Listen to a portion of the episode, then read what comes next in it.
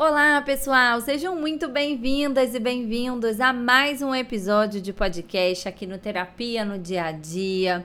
Esse é o último episódio da série Janeiro Branco, a série que eu criei aqui especial no mês de conscientização da saúde mental. Eu falei sobre alguns transtornos mentais que são bem prevalentes e sobre alguns nomes que a gente acaba utilizando, algumas palavras no nosso dia a dia, que a gente nem imagina que essas palavras são a descrição de transtornos mentais e que muitas vezes a gente acaba utilizando de maneira corriqueira, cotidiana, como a definição do jeitão do nosso ou de alguém, até como adjetivos. Eu quis conscientizar vocês sobre isso. E esse é o último episódio. A gente vai falar sobre depressão, sobre o transtorno depressivo maior. Eu vou explicar um pouquinho para vocês sobre a etiologia desse transtorno, ou seja, de que maneira que ele se origina, é, também sobre a diferença entre estar triste, estar chateado e estar vivenciando de fato um transtorno depressivo. E eu espero aí que isso seja útil para te ajudar a conscientizar a pessoas e também, né, para que você possa compreender um pouquinho mais sobre isso. Para quem não me conhece, eu sou a Bianca Garcia, eu sou psicóloga clínica, sou especialista em terapia cognitivo-comportamental e a minha missão aqui no Spotify, também lá no meu Instagram, arroba Garcia, é te mostrar como a TCC, a terapia cognitivo-comportamental, essa abordagem que eu trabalho, pode ser útil aí no seu dia a dia. Bom, gente, eu vou começar aqui já falando uh, sobre essa palavra, né? Assim, a gente pode utilizar de várias maneiras. Então, ai, hoje eu tô meio deprimida, fiquei deprimida com tal coisa, fulano tá deprimido. A gente muitas vezes utiliza essa palavra para descrever quando a gente tem um dia ruim, quando a gente está se sentindo mais triste, vivenciando algo né, mais pontual, passageiro, uma fase um pouquinho mais difícil. Mas é importante a gente entender quando que isso deixa de ser algo passageiro e passa muitas vezes a é, possivelmente né, ser um transtorno mental e ter um diagnóstico de transtorno depressivo maior ou de depressão, como é mais comumente falado em si, né? Antes, eu quero fazer aquele meu alerta legal, né? Que é natural quando a gente escuta, quando a gente lê as descrições de alguns diagnósticos, né? De alguns sintomas, critérios diagnósticos, que a gente se identifique, tá?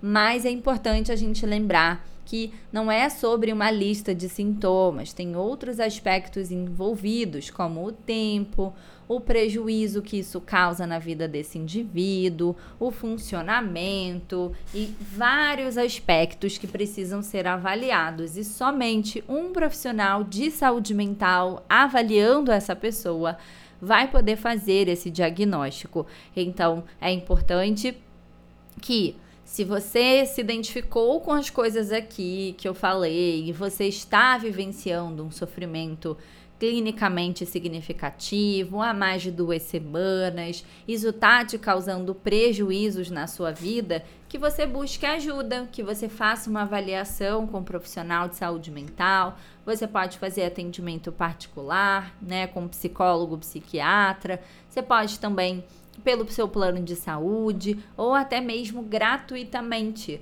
nos postos de saúde, clínicas da família, clínicas, escolas, de universidades, de cursos de pós-graduação. Então, existem várias oportunidades e possibilidades de você buscar esse atendimento, tá? Bom, Muitas vezes, então, a gente vai, né, se, se definir assim como, ah, tô me sentindo deprimido e tal. Mas qual é a diferença, né, entre uh, uma tristeza ou uma apatia, né? Uma tristeza ou a depressão? Primeiro ponto é a gente pensar que a tristeza ela é algo mais passageiro. Muitas vezes a gente vai experienciar essa emoção e ela é até adaptativa e funcional, embora hoje em dia as pessoas não queiram lidar com isso, querem fugir de qualquer tristeza, né? Mas é uma emoção que vai sinalizar algumas coisas na nossa vida, mudanças que a gente precisa fazer, né? É, coisas que não nos fizeram bem. Então, a tristeza muitas vezes vai ser consequência, né? De um fator aí adverso da vida, uma perda, ficar desapontado com algo, se lembrar de algo ruim, né? Algum pensamento ali que a gente pode ter, que a gente chama na TCC de pensamento automático e que vai muitas vezes levar a uma alteração no humor, né? E que isso pode uh, ser algo passageiro, durar ali um, dois, três dias, né? Mas que isso, a tendência é que isso vá passando, né? Então, a gente entende que existe uma diferença importante entre, entre estar triste e estar deprimido. Estar triste de uma maneira recorrente diante de um efeito adverso da vida pode vir a, a ser uma depressão em algum momento? Pode, mas não necessariamente é uma condição básica. A gente pode também experienciar transtornos depressivos até mesmo por conta de alterações neuroquímicas que acontecem, né, no nosso cérebro. Então a gente entende que os transtornos mentais ele tem, eles têm causa que a gente chama multifatoriais. Pode ser uma, uma, algo que a gente chama endógeno, né? Quando é algo ali do nosso organismo, pode ser relacionado até a algum, alguma doença orgânica, né? Então, hipertiroidismo, hipotiroidismo, anemia, enfim, a gente falou bastante sobre isso na aula sobre. Na aula, no nosso episódio sobre transtorno bipolar. Eu dou tanta aula que às vezes eu me confundo, viu? Uh, já a depressão é algo um pouquinho mais complexo, tá? Uh, vai envolver ali fatores genéticos, psicológicos, ambientais, que vão levar muitas vezes ao desenvolvimento de um transtorno depressivo maior. Então, ele vai envolver é uma combinação, né, de alguns elementos, não todos, né? A gente tem uma lista de sintomas lá no nosso manual, que é o DSM-5, e essa lista de sintomas, né, ela vai muitas vezes é, se apresentar, é, né? A pessoa não precisa ter todos, ela vai ter que ter uma quantidade X ou Y ali que já caracterizaria os sintomas, né, pre presentes, mas considerando aí uma avaliação mais completa de um profissional de saúde mental, né? Então, em geral, vai envolver ali, né, uma apatia, um abatimento, tristeza, muita irritabilidade às vezes também pode aparecer, né? Um pouquinho de, de desesperança, né? Uma visão muitas vezes negativa sobre si. Isso vai afetar o humor e a vontade, né? Então existe aí uma premissa básica para a gente começar a pensar numa possibilidade de um transtorno depressivo maior, que é uma alteração no humor, né?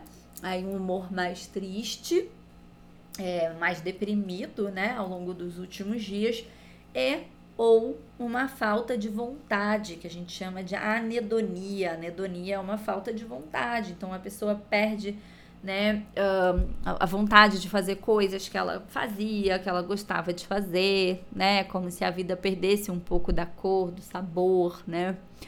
Uh, então tem que ter pelo menos um desses dois. Tem isso? É então depressão? Não, falei pelo menos, né? Além disso, vai ter alterações de sono também, pode ter, né?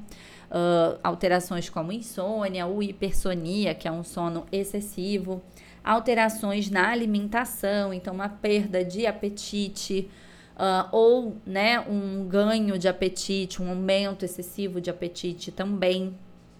É, uma perda de interesse, de prazer nas coisas do dia a dia, né? Pode influenciar, inclusive, a libido também, né? O desejo sexual pode ser afetado. Ai, mas todo mundo que tem desejo sexual afetado tem depressão? Não. Todo mundo que tem depressão tem desejo sexual afetado? Também não, tá? É, isso pode ser um, uma, um critério ali, tá? Uma, uma fadiga, né? Falta de energia, cansaço físico, mental, dificuldade de se concentrar, de tomar decisões, uh, né? Pensamentos muito negativos, então uma sensação de inutilidade, de desvalorização, de culpa excessiva a gente diz, né, que eh, fica uma tríade negativa, né, uma tríade cognitiva negativa, perdão, que é uma visão de si negativa, visão dos outros e do mundo também é, como negativa. Então, ah, eu sou um fardo, os outros é, né, eu tô dando trabalho para as pessoas e uma visão de futuro também, né, desesperançosa, né? Pode também se manifestar, né, é, em qualquer idade, assim, então pode se manifestar em crianças, em, em adolescentes, em adultos, idosos. Em crianças é muito comum, né, a irritabilidade, mas aí é, é de novo, né, ai, mas meu filho tá irritado, então ele tem depressão? Não, não sei, quer dizer, né, então existem muitas coisas que precisam ser avaliadas, tá? Uh, pode ter né, relação com um momento de vida, um contexto que pode ter sido um precipitador, né? Então, há uma perda, um término, enfim, né, uma situação difícil de vida. Pode ser. Todo mundo que vivencia isso desenvolve depressão? Não. Todo mundo que desenvolve depressão é porque teve uma situação difícil na vida? Também não. Uh, pode durar ali, né? Tem pelo menos duas semanas, é o tempo mínimo ali, mas pode levar meses é, pode ser leve, moderada, grave. Uh, pode ter um único episódio, né? Então a pessoa tem um episódio depressivo, depois ela não tem mais. Mas o que a gente tem aí, né, nas pesquisas é que quanto mais episódios as pessoas têm, a tendência é de ter novos episódios. Por isso que hoje a gente investe muito em terapia cognitivo-comportamental, em tratamentos que a gente chama de prevenção de recaída. Então, tem um protocolo, por exemplo, que envolve estratégias de mindfulness, que vai é, ser muito efetivo para é, prevenção de episódios futuros, né? Já ali no final do tratamento, a gente pode trabalhar com esse protocolo também, né? É, pode é, também né, acontecer disso ter também uma comorbidade com outros diagnósticos, né? É uma, um transtorno muito frequente né, na nossa prática clínica. É, muitas vezes a pessoa acaba não buscando tratamento porque ela acha que, né, que não, isso, como, como isso pode ser um transtorno, né? Ela acaba eh, minimizando, ou às vezes as pessoas que convivem também, né, acabam invalidando, é, julgando, achando que a pessoa é preguiçosa, que ela não quer nada da vida, que ela é irresponsável, que ela é queixosa. E, na verdade, o que a gente sabe é que existe uma alteração neuroquímica nos nossos neurotransmissores. Então, a gente tem lá uma alteração importante né, no sistema ali de recaptação da serotonina no cérebro. E isso é, né, é, um, é algo bem biológico mesmo mas que muitas vezes as pessoas acham que é fraqueza, que é assim, é só fazer alguma coisa, ah, ter força de vontade que vai resolver, né? É, e aí, muitas vezes, quando a, a pessoa que está deprimida escuta isso, ela se sente muitas vezes pior, né? Isso faz ela se sentir ainda pior, porque ela pensa, nossa, uh, nem né, a força mínima que é fácil para todo mundo eu consigo. Acho que eu sou realmente uma pessoa fraca, uma pessoa fracassada. Então é muito importante a gente ter empatia, porque às vezes o que para você pode ser muito fácil, que você lidou bem com muitas coisas, talvez o outro não vai lidar tão bem talvez é, ele pode não estar tá lidando tão bem, não por uma questão do querer dele ou da força de vontade, né? Isso pode envolver aí uma alteração realmente no cérebro e que ele, né, sem tratamento, é, dificilmente vai acontecer a remissão espontânea disso, né? Falando em tratamento, hoje a terapia cognitivo-comportamental é o tratamento com melhor evidência é, se tratando aí de uma depressão de moderada grave, é indicado é, também uma combinação né, com tratamento medicamentoso, que em geral são os antidepressivos, mas pode também associar com outras classes de medicamentos.